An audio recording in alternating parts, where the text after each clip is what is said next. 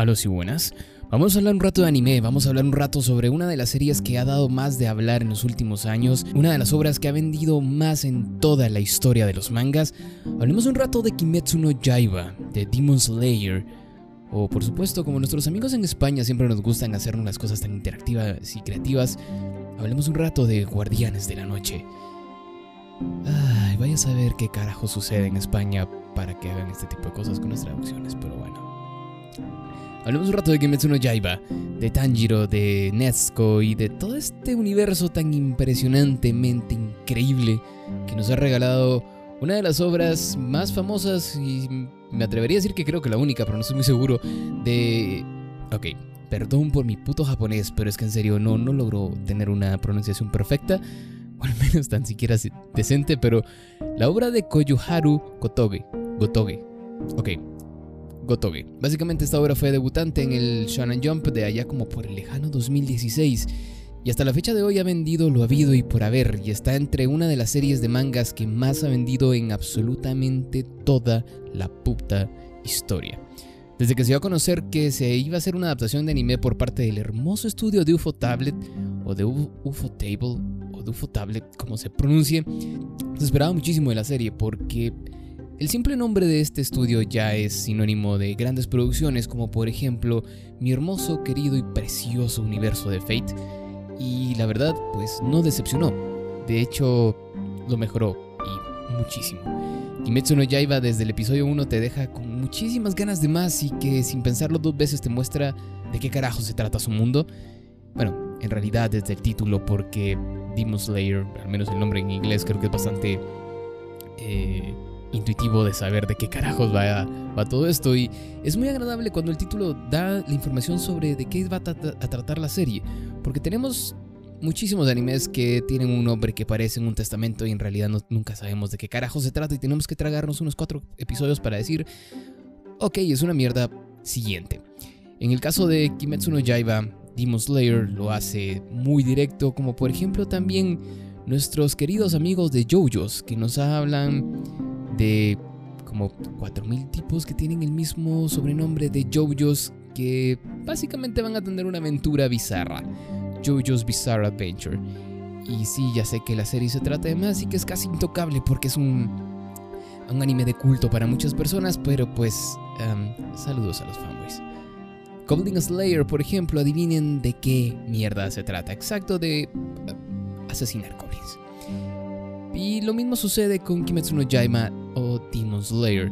Sí, trata de asesinar demonios, pero en realidad eso es quizás lo menos relevante hasta cierto punto, porque en realidad el título tendría que ser Mierda, masacraron a mi familia, tengo que proteger a mi hermana demonio y en realidad no estoy muy seguro de qué carajos hacer con mi vida.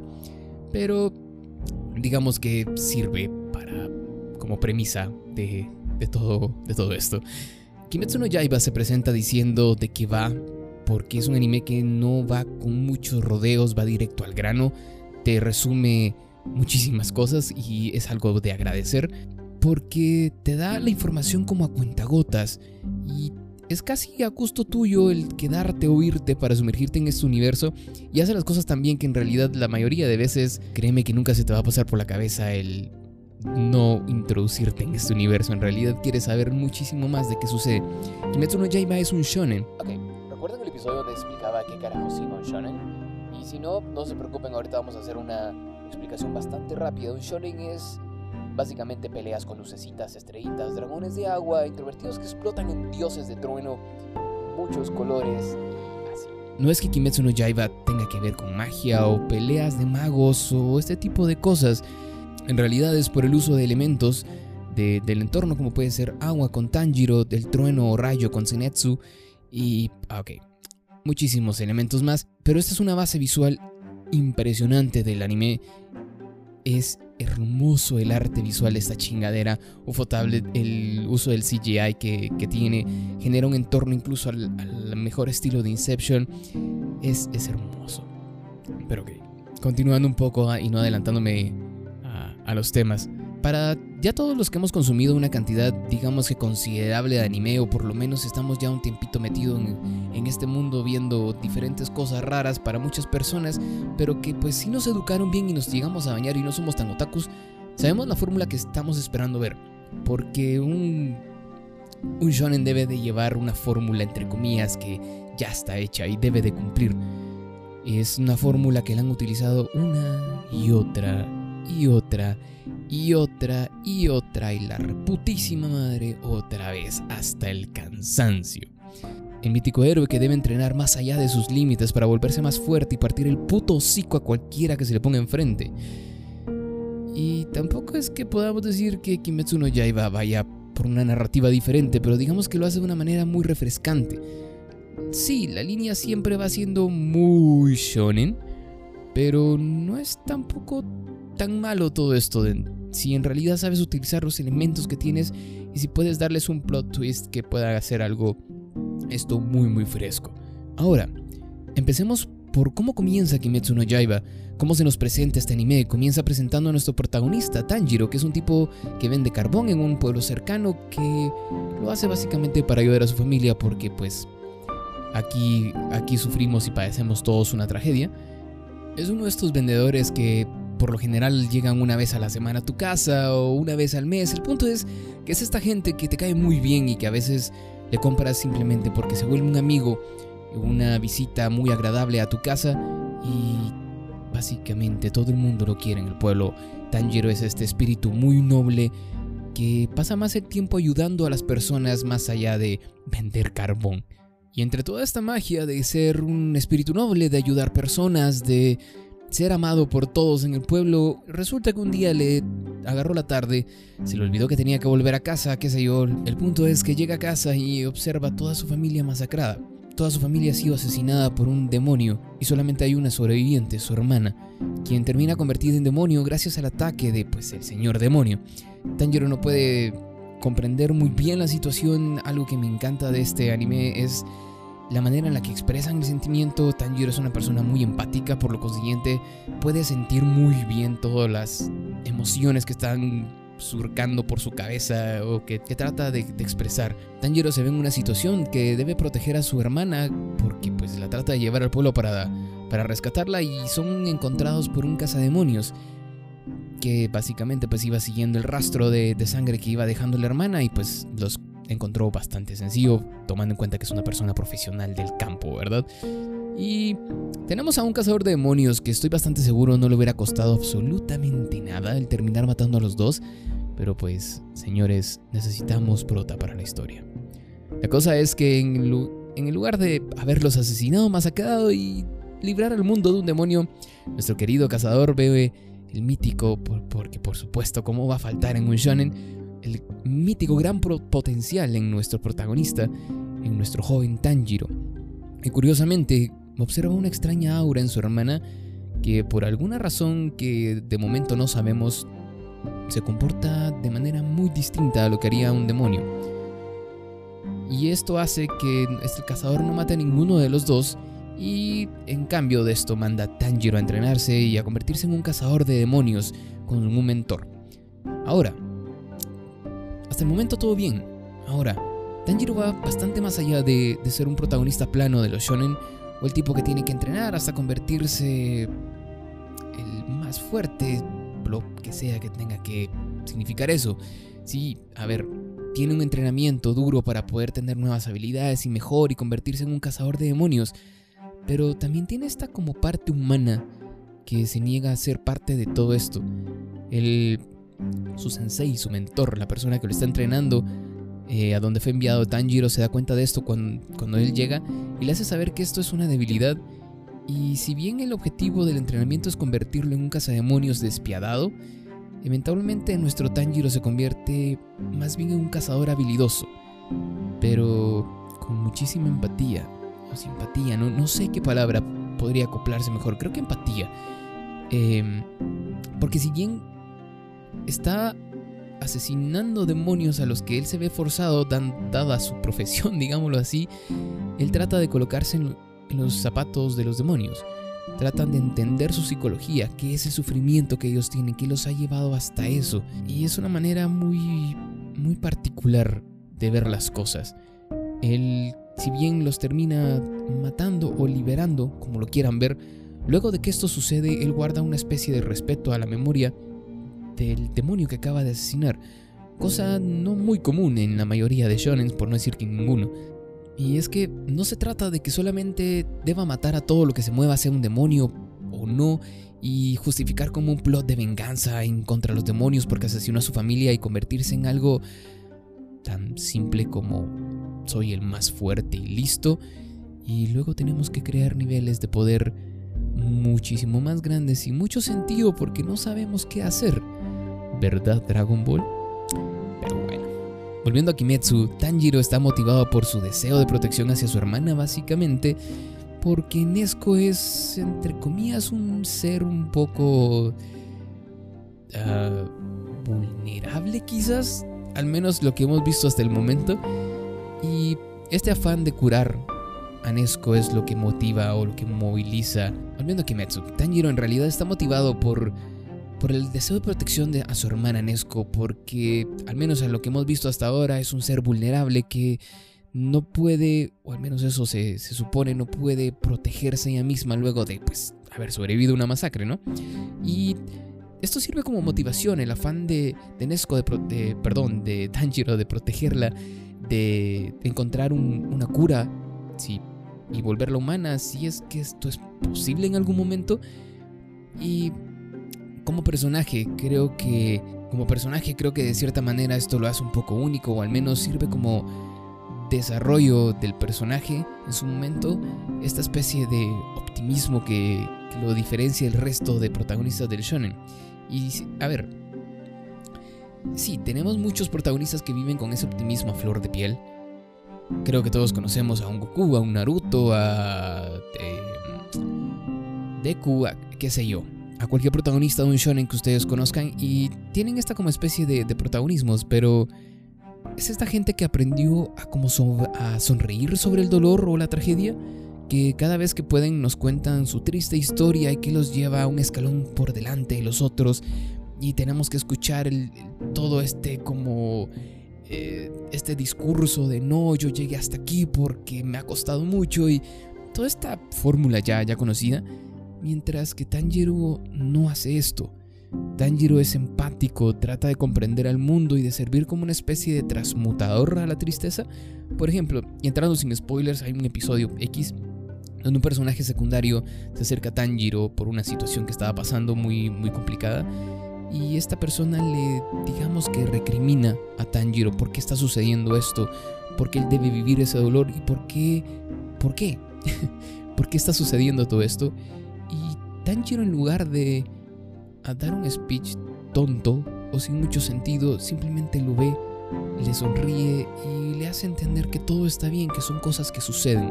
Y en ningún momento le, le, cuenta su triste historia. En realidad él nunca deja ver como todo lo que ha pasado para convertirse en quien es. En realidad, en algún momento simplemente se hace como la, la referencia a que él tiene las manos muy desgastadas por el trabajo, por el entrenamiento muy duro. Y es como el pequeño toque que dan nada más de ese sentido. Y me parece muy interesante un, personaje que desarrollen de esta manera en, una shonen, en una fórmula que ya, ya está hecha. Por otro lado, tenemos a esta pequeña niña que llamó muchísimo la atención del anime, por no decir que es uno de los personajes más populares, más queridos de la comunidad. Tenemos a la pequeña Nesco, a la niña que sobrevivió a la masacre de su familia, a la hermana de Tanjiro, a la que hoy en día está convertida en demonio, y que podemos resumir al personaje como una niña muy simpática, excesivamente tierna, pero que tiene la capacidad de partirte tu puta madre si por alguna razón te atreves a tocarle un solo pelo a su hermano. Es una niña muy comunicativa a pesar de no tener la capacidad de hablar. Y bueno, no es que sea muda, pero luego de que se volvió demonio... Ah, ok, no puede hablar, dejémoslo así no, no vamos a dar spoilers, porque creo que todo el mundo se ha dado cuenta en algún lugar que ha visto la ilustración del personaje que tiene una especie de tubo atravesado en la boca, pero ok, esto es para que no se coma su hermano, supuestamente. Pero dejémoslo ahí. El punto es, resumir el personaje en, estas, con estas características nada más es como algo muy básico. Y tampoco es que el personaje sea muchísimo más complejo, al menos no lo es de momento. No es un personaje que hayan tenido como demasiado tiempo o no se hayan tomado demasiado tiempo para desarrollar. sino más bien al contrario. A pesar de ser uno de los elementos más importantes de la trama o de la historia, de hecho es uno de los personajes que motiva, o por no decir que es la motivación principal de nuestro protagonista, a veces da la sensación de que no saben muy bien qué hacer con ella, como que no estuvieron muy seguros cómo escribir el personaje y la manera más sencilla que encontraron como para cuando le sobra es, listo, la vamos a sacar de la trama, como por ejemplo... Eh, la manera más popular o la manera más sencilla que vamos a ver en toda la serie es introducirla en la caja o en la mochila esta de madera en la que la transporta Tanjiro, que es esta especie de, de protección hacia ella para que las personas no la vean o otros cazadores de demonios y es la manera de mantenerla a ella protegida, ahí ella descansa o duerme. Y si no se les ocurre meterla en la caja, a veces son un poquito drásticos, como por ejemplo, vamos a ponerla en coma durante dos años, porque queremos, podemos y el superpoder del guion nos pega a la puta gana hacerlo. Por la gracia de Dios, esto funciona solo para ayudar a nuestro protagonista a pasar el bonito arco de, del entrenamiento que como todo buen shonen debe de tener. De este arco donde tienen que romper sus límites y tienen que hacer cosas extrañas, como por ejemplo ya sea comiendo cabello. Saludos, Boku no Hiro. O estar en una isla con tu hermano hasta que a tu maestro se le venga la puta gana al llegar a recogerte. Alchemist, te amo. Y esto es lo hermoso de Kimetsu no Yaiba. Uno, tiene una motivación, digamos que un poquito fuerte, entre comillas. Y dos, nos lo resumen muy rápido y esto se agradece como no tienen una idea. Kimetsu no Yaiba nos resume su arco de, de principio, su arco inicial o su arco de entrenamiento en un episodio. Tiene la capacidad de resumirnos lo que en la mayoría de shonen son dos, tres episodios, a veces hasta cuatro, un poco más, en un solo episodio, en 20 minutos, 23 más o menos, nos cuentan cómo se desarrolla absolutamente todo esto. Y si bien en tiempo narrativo es unos cuantos años lo que pasan, hacen un trabajo hermoso en condensar toda la información y en desarrollar a nuestro protagonista en tan solo un episodio. A ver, Kimetsu no Yaiba tiene muchísimos clichés de los que pecan los shonen, como el protagonista altruista que todo lo puede, el amigo impulsivo extraño, Y no es que sos Dios. el amigo inútil pervertido que básicamente es un ultra instinto con esteroides, Sinetsu, sos mi ídolo. y una hermosa coprotagonista que se gana el corazón de absolutamente todos la vida y así. A ver, el punto acá es que logra pulir toda la fórmula de un shonen que da pequeños aires de frescura y no nos aburrimos como espectadores. En realidad, por muy fan que seamos del género, llega un punto en el que te cansas de estar escuchando, viendo lo mismo una y otra vez. Y en caso de Kimetsu no Yaiba ocurre todo lo contrario. Siempre tenés esta necesidad de saber qué va a pasar, que querés saber más sobre este universo, conocer mucho más. Y de Kimetsu no Yaiba, y Kimetsu no Yaiba logra esto que leí alguna vez por ahí de estas personas eh, que viven de ver anime, que decía Kimetsu no Yaiba me hace recordar la razón por la que amo ver anime y por la razón que nos encanta este universo y estoy totalmente de acuerdo. La narrativa, el arte visual es impresionante. Los personajes son muy memorables y de una u otra manera su mitología propia hace esto muy interesante. Por mitología propia me refiero no, no específicamente a los demonios, pero existen los pilares, las lunas, que son esta especie como de jerarquía de los villanos, por decirlo así, de la serie que, que es a lo que se tiene que enfrentar nuestro protagonista. Y me parece lo más interesante eh, todo este tema. Desde el episodio 1 escuchamos de cazadores de demonios, demonios en sí, poco después sobre lunas, pilares, y todo con sus personalidades únicas, habilidades que los hacen por demás interesantes y que hace cada escena como de acción o estos como mini arcos que, que se van desarrollando algo totalmente impresionante. En serio, el arte visual es hermoso. Como mezclan la animación 2D con el CGI. Hasta la fecha de hoy tenemos muy poca información sobre la mayoría de personajes, conocemos muy poco sobre, la, sobre el universo, tanto por parte del manga como por parte del anime. Y nos han dado todo como a cuentagotas. Tenemos solamente una temporada con 24 episodios, una película que es algo así como una oda a la perfección, omitiendo el CGI con, de una chingadera como sustancia rosa o algo así que se miraba. Puta madre, en serio, se, me, se veía muy mal, pero es digamos que algo normal tomado del estudio que, que lo animó, pero ok.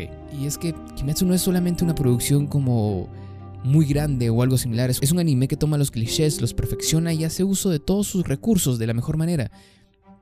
Este es quizás el único caso, al menos el que yo conozca, donde se puede decir que el manga no hace justicia al anime. Y es que cada escena, cada encuadre, cada movimiento de cámara da la sensación de ver una obra maestra, de, un arte, arte cobrando vida, literalmente, de una pintura que está tomando vida cuadro por cuadro. Es hermoso, es increíble el arte de este anime. El recordar en cada uso de elemento de agua, por ejemplo, la pintura de la ola de Kanagawa, y como mencionábamos anteriormente, el uso de CGI mezclado con animación tradicional, el uso impecable de técnicas como el crear esta pelea al mejor estilo de Inception. No vamos a dar eh, mucho spoiler, pero en algún momento eh, Tanjiro se enfrenta a un demonio que tiene la capacidad de controlar su entorno. Y existen estos encuadres tan bien manejados que mezclan ambas técnicas de tradicional con, CGI que, Dios santo, es hermoso, en serio. El cuidado en efectos de sonido es impecable, el, escuchar el agua correr, el sonido de los, de los truenos con Sinetsu absolutamente todo, cada uno de los detalles de ese anime se nota, pero a kilómetros, los que fue trabajado con muchísima pasión. Quizás no hizo tanto ruido como en su momento lo pudo haber hecho Shingeki no Kyojin o como Boku no Hiro, que es absurdamente popular, pero fácilmente Kimetsu no Yaiba puede llegar a catalogarse con el material que tenemos hasta el momento como uno de los mejores animes de la década y, ¿por qué no?, un top 10 de la historia de los shonen aunque quizás me está adelantando un poquito a esto, falta muchísimo material, pero sin duda metería las manos al fuego por esto. En mi caso muy personal se ganó mi, mi, corazón, mi amor por, el, por la serie y lo puedo catalogar como uno de mis animes favoritos de toda la vida. Y me refiero a, mi top personal. Pero es una recomendación, un must. Si ustedes ven anime, deben verlo, se los recomiendo muchísimo. Y nada, vamos a dejarlo por aquí. Muchísimas gracias por haberme acompañado en este viaje. Yo fui Kadarari, esto fue DND y nos estamos comunicando. Hasta la próxima.